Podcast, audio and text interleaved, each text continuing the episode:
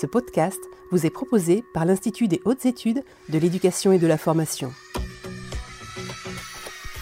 Bonjour et bienvenue dans la saison 2021-2022 des podcasts du film annuel de l'Institut des hautes études de l'éducation et de la formation. Je suis Anne-Marie Borrego, ingénieure de formation et je suis ravie de vous retrouver pour l'écoute des formats audio du film annuel de l'IH2EF. Ces podcasts que nous proposons principalement au personnel de direction peuvent aussi être écoutés par tout type d'auditeurs.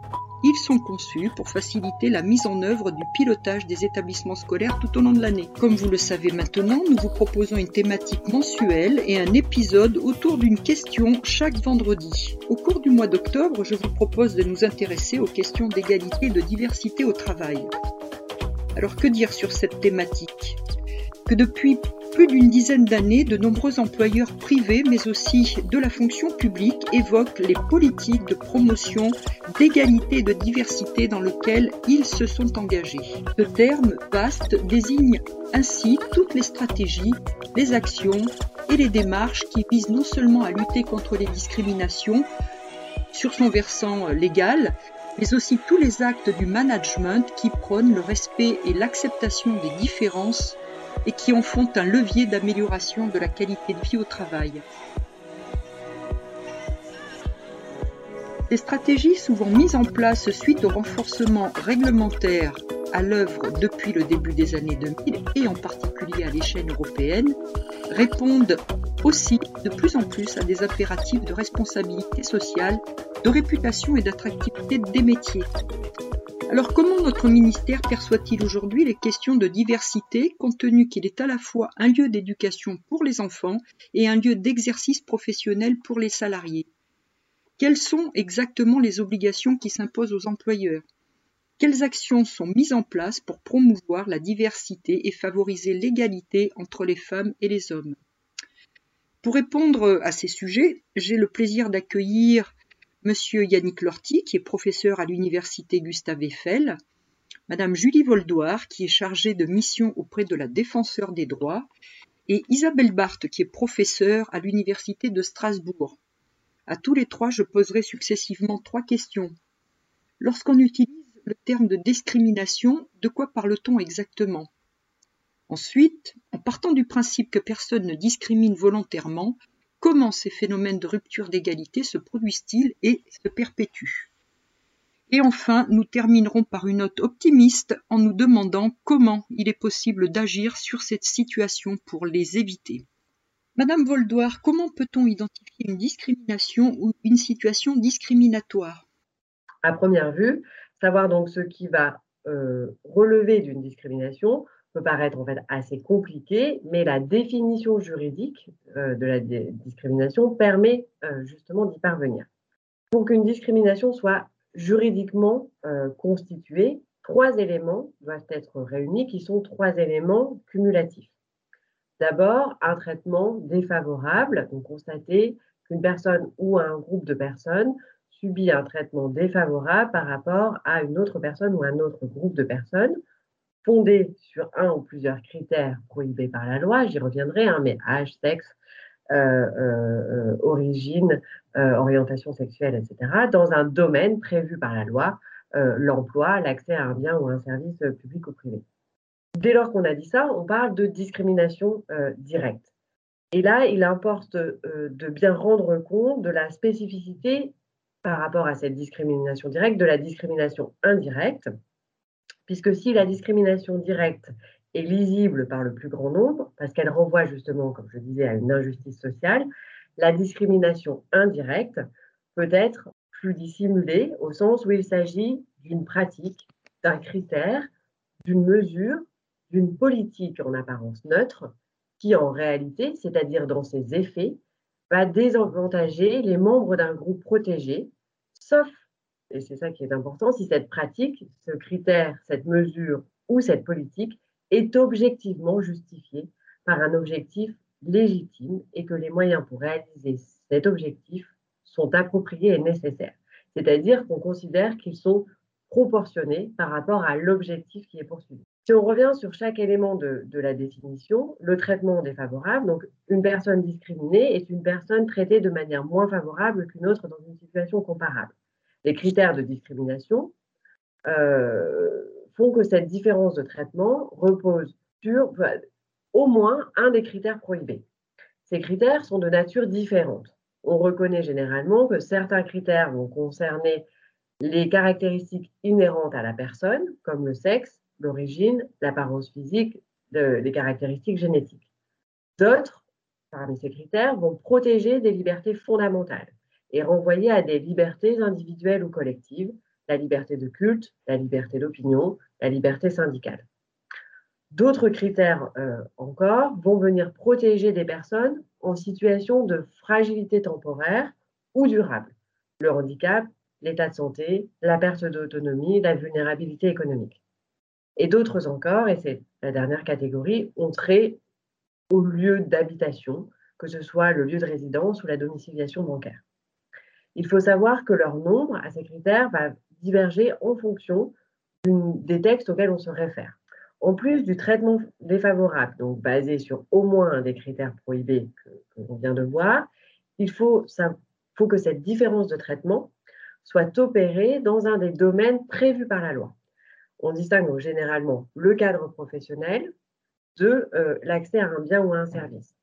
Le cadre professionnel s'entend du recrutement, que ce soit dans un emploi ou un stage, jusqu'à la fin du contrat.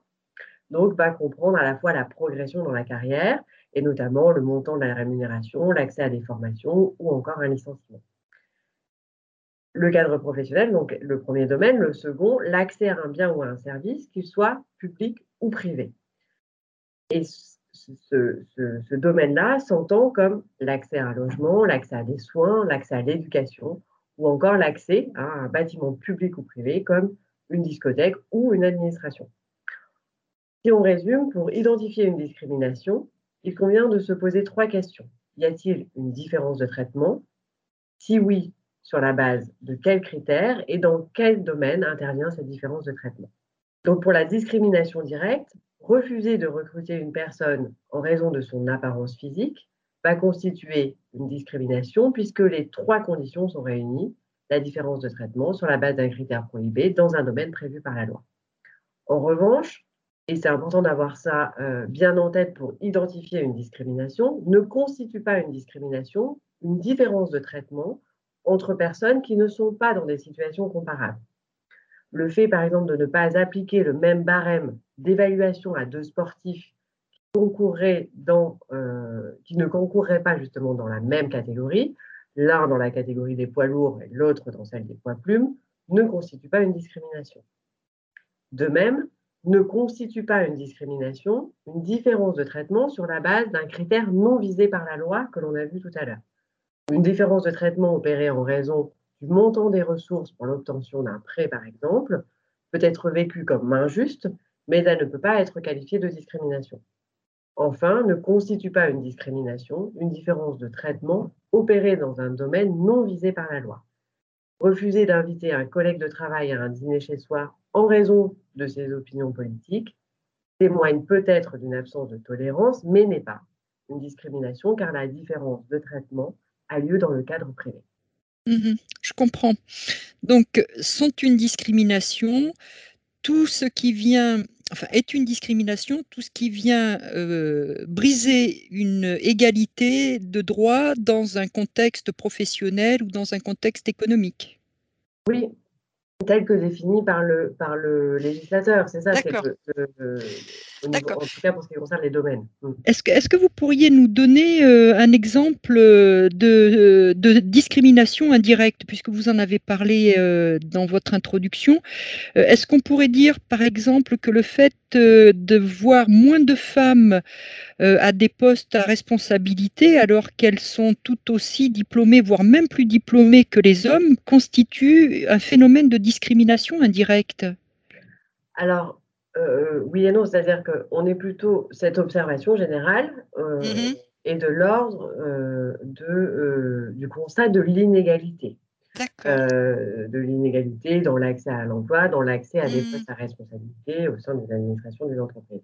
une discrimination indirecte, pour prendre un, un exemple, imaginons un chef de service qui décide d'organiser, parce que il le fait depuis des années de cette manière-là dans son service, les réunions de l'ensemble de son service tous les mercredis à 8h30. Parce qu'il est habitué à fonctionner comme ça et que tout cela lui convient bien. donc, il estime que tous les mercredis à 8h30, toute son équipe doit être réunie autour de lui. On est dans une administration, hein, pour plutôt avec des emplois, on va dire, euh, euh, Féminisé. Voilà. Euh, organiser ces réunions à 8h30 le mercredi, quand on sait que sociologiquement, hein, les femmes accompagnent pour la plupart d'entre elles leurs enfants à l'école à cette heure-là, revient à les discriminer. Oui, oui. Euh, par rapport à, cette, à, cette situation, euh, euh, à cette situation précise. Imaginons le même, la même situation dans un service de chirurgie au sein d'un hôpital public. là, dans ce cadre-là spécifiquement, parce qu'il est nécessaire pour le chef de service, afin de faire les transmissions et afin que euh, les opérations euh, chirurgicales mmh. qui sont planifiées ce jour-là puissent avoir lieu, euh, on considère que l'objectif est légitime et proportionné et que la réunion va se tenir à 10 heures. Merci, Madame Voldoir. Je vais maintenant me tourner vers Monsieur Yannick Lorty, qui a conduit une grande enquête très documentée sur les phénomènes de discrimination dans la fonction publique. Je vais vous demander, Monsieur Lorty, de bien vouloir nous dire quels ont été vos constats. Alors effectivement, euh, j'ai eu l'honneur de, euh, de, réaliser une mission pour le, à la demande du Premier ministre. Euh, la, mission a été sollicitée en 2015 et le rapport rendu en juillet 2016. Et cette mission nous a permis, je dis nous parce que c'est un travail collectif véritablement, hein, nous, a permis d'établir une, une, coopération de longue durée avec le, le ministère de la fonction publique, avec la DGAFP en particulier, pour laquelle nous réalisons tous les deux ans euh, des campagnes de tests visant à mesurer euh, l'évolution des discriminations dans l'accès à l'emploi en les comparant entre privé et public. Euh, et donc, nous, répétons des, campagnes selon des protocoles de tests qui sont relativement standardisés, qui, se répètent dans le temps. Et donc, euh, on a déjà réalisé trois campagnes. Et puis, depuis la, crise sanitaire, on a continué à euh, mesurer des discriminations euh, sur un petit nombre de professions, donc en comparant toujours privé-public. Alors que nous enseignent ces, tests répétés? Eh bien, tout d'abord qu'il existe des discriminations dans l'accès à l'emploi privé comme la sphère publique, pas considérer que l'emploi public serait, comme par magie, euh, imperméable à tout risque euh, discriminatoire dans les opérations de recrutement. Euh, c'est n'est pas le cas.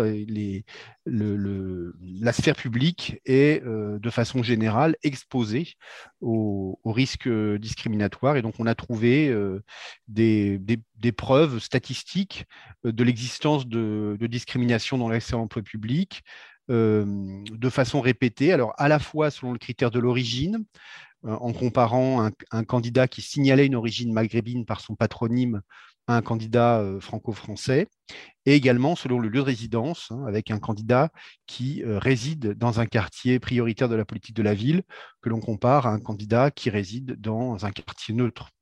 Donc on, a trouvé effectivement des, écarts significatifs entre nos candidats, à la fois dans le public et dans le privé, et dans le public, euh, euh, surtout dans la fonction publique territoriale euh, et aussi dans la fonction publique hospitalière. mais on n'a pas trouvé jusqu'ici, en tout cas, de, preuves statistiques de discrimination pour la fonction publique d'État.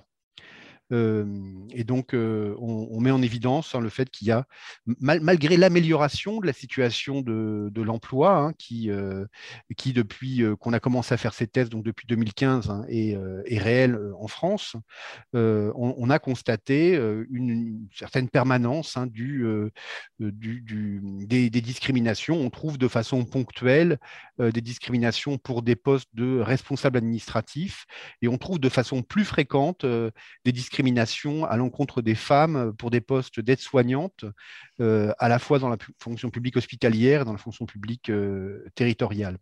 Et on a aussi constaté qu'en 2020, avec euh, l'entrée dans la crise sanitaire, avec la succession des, confinements, euh, on, a vu dans un contexte très particulier hein, du, marché du travail, euh, où à la fois il y a eu moins d'offres d'emploi publiées par les entreprises et une recherche d'emploi moins active de la part des, demandeurs d'emploi, on a constaté une augmentation assez euh, sensible des, euh, discriminations euh, qu'on est parvenu à, mesurer. Donc non seulement on a constance des problèmes, mais même sans doute aggravation dans le nouveau contexte de la crise sanitaire. Merci, Monsieur Lorty, pour ces éléments chiffrés qui lèvent finalement beaucoup d'ambiguïté ou de doute sur la question. Madame Barthes, c'est vous qui allez terminer cette première partie de mon questionnement. Et je vais maintenant me tourner vers vous pour vous demander, euh, de votre point de vue, comment les employeurs se sont-ils emparés de cette situation?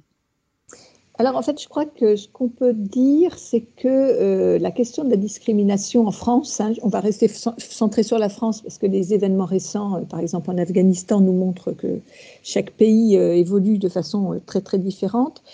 en France, je dirais, la discrimination n'est plus un sujet n'est plus un sujet au sens où il n'est plus admis de discriminer. Euh, on, a, pu connaître des, régimes profondément discriminatoires. Je dirais que c'est plus le cas en France et que si je reste sur l'emploi, euh, ce n'est même plus un sujet. Alors, ça, c'est la première chose. Je dirais que c'est plus un sujet moral, c'est-à-dire qu'il n'est pas bien de discriminer. Je crois je n'ai jamais entendu en 20 ans, ou plus de 20 ans de recherche, des gens euh, exprimer euh, leur, euh, qui, discriminaient ou qui avaient envie de discriminer ou que c'était juste.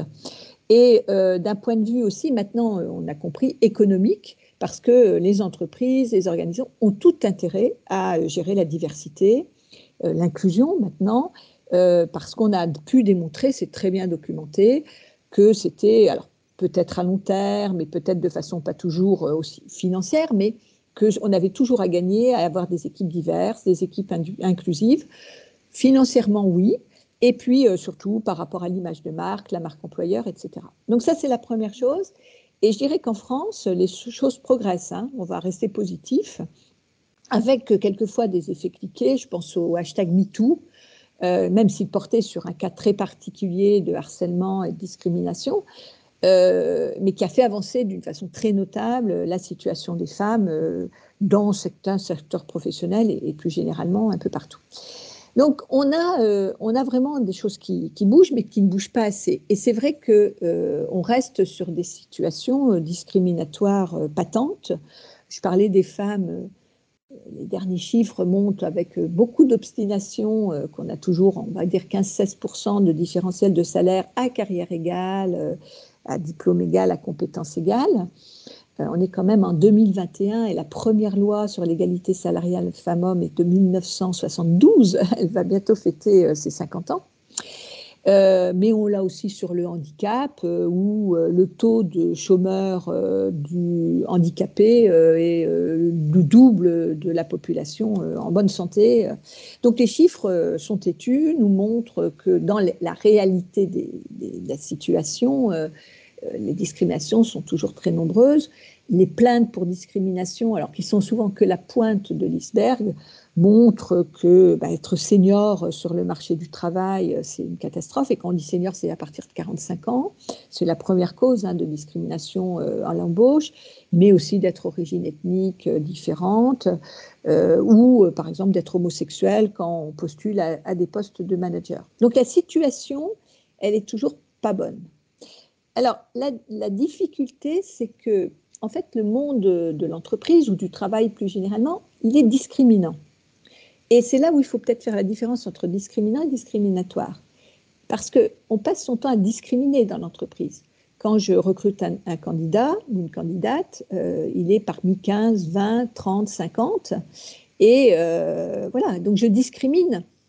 Euh, quand je fais, j'offre à quelqu'un une augmentation de salaire et pas un autre, quand je mets des systèmes de primes, on est toujours dans la discrimination, mais au sens premier du terme, qui est sur des critères euh, donner, euh, faire des catégories de personnes ou donner des avantages à l'un ou à l'autre. Donc on est sur des processus discriminants.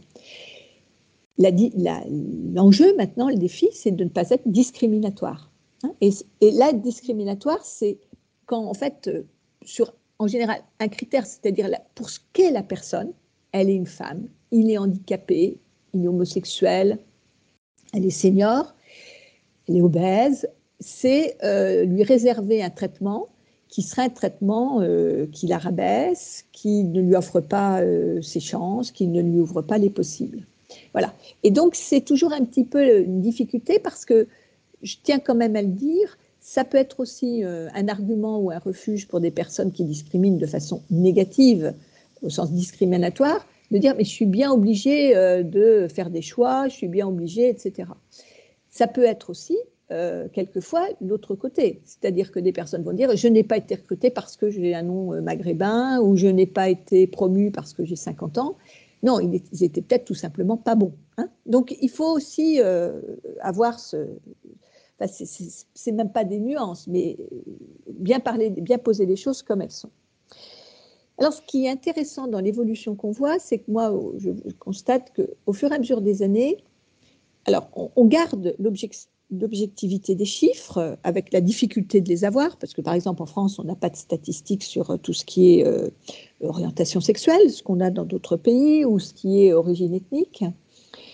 Euh, mais on est de plus en plus dans l'idée, parce que je répète une fois de plus, dans l'entreprise, c'est rare qu'on dise tu ne seras pas manager parce que tu es homosexuel, tu n'auras pas le même salaire parce que tu es une femme. Et on n'a pas très rare qu'on ait des, quand on regarde des jugements euh, de condamnation pour discrimination, que ça soit vraiment euh, quelque chose de, frontal. Mais on est de plus en plus dans l'idée du harcèlement discriminatoire.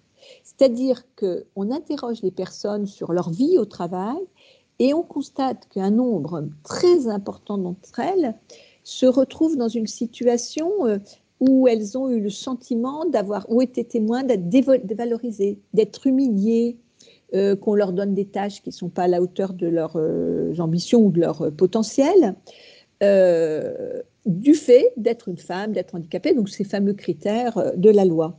Et là, c'est vrai que par exemple, le baromètre du défenseur des droits, qui sort chaque année, c'est attaché à, ce principe de harcèlement discriminatoire.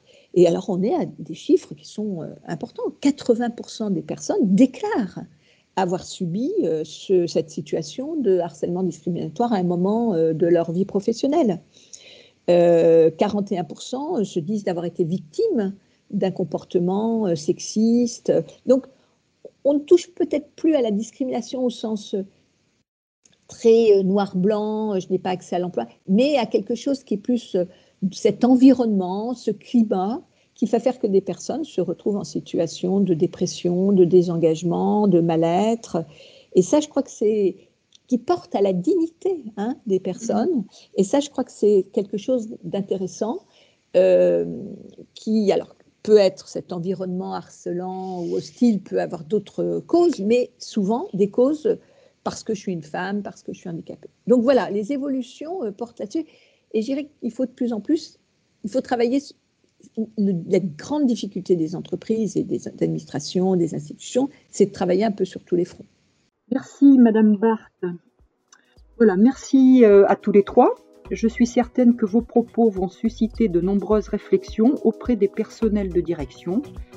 Espérons les avoir aidés et je donne rendez-vous à nos auditeurs la semaine prochaine pour la seconde partie de ce dossier. Nous nous demanderons alors comment se produisent et se perpétuent ces phénomènes qui sont d'abord prohibés par la loi et qui sont le plus souvent réprouvés par les citoyens que nous sommes tous. Je vous rappelle que l'ensemble de nos podcasts est accessible sur les principales plateformes Apple Podcasts, Spotify, Google Podcasts ou encore directement sur notre site internet www.ih2ef.gouv.fr sur lequel vous retrouvez également l'ensemble des fiches du film manuel. Portez-vous bien et à la semaine prochaine.